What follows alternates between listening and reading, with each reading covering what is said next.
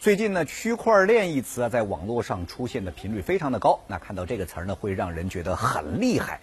但是经常呢不确切的知道它到底是什么意思。那么区块链到底是什么意思呢？我们来看一下央视新闻网的文章对它的解读。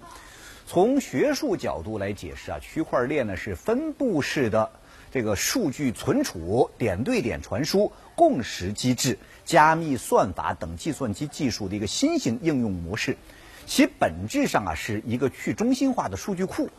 直白的说呢，区块链啊就是分布式的账本儿，它功能强大，可以记录所有对人类有价值的信息。包括像出生、死亡证明、结婚证、所有权器具、学位证、财务账户、就医历史、保险理赔单、选票、食品来源，以及任何其他可以用代码表示的事物等等。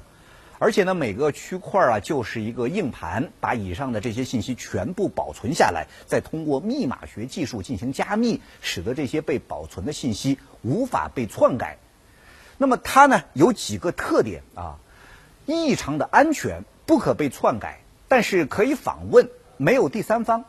那么这个区块链到底和我们又有什么样的关系呢？文章展望区块链的未来发展和应用场景的时候呢，提到了，首先，它是一个数字身份，有了它，我们就再也不用担心遇到证明我妈是我妈的这样的一个窘境了。那其次呢，是区块链在卫生保健、旅行消费、产权保护、质量把控、便捷交易等方面也都会有很大的改进。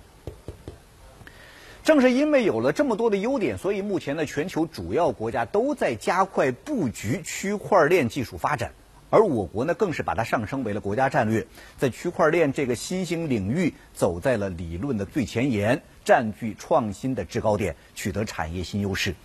那第一财经的消息说啊，在此前一系列的政策扶持之下呢，我国区块链技术和产业发展迅速。中国金融认证中心去年年底发布的《二零一八中国电子银行调查报告》就显示，目前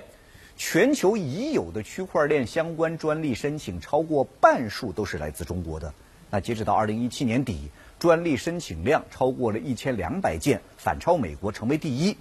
二零一八年全球区块链市场份额当中，金融业所占的份额最大是百分之六十点五。目前，国内包括中农工建等在内的多家银行已经将区块链技术运用于了脱贫基金管理、跨境和跨行、信用证、供应链金融等相关的领域。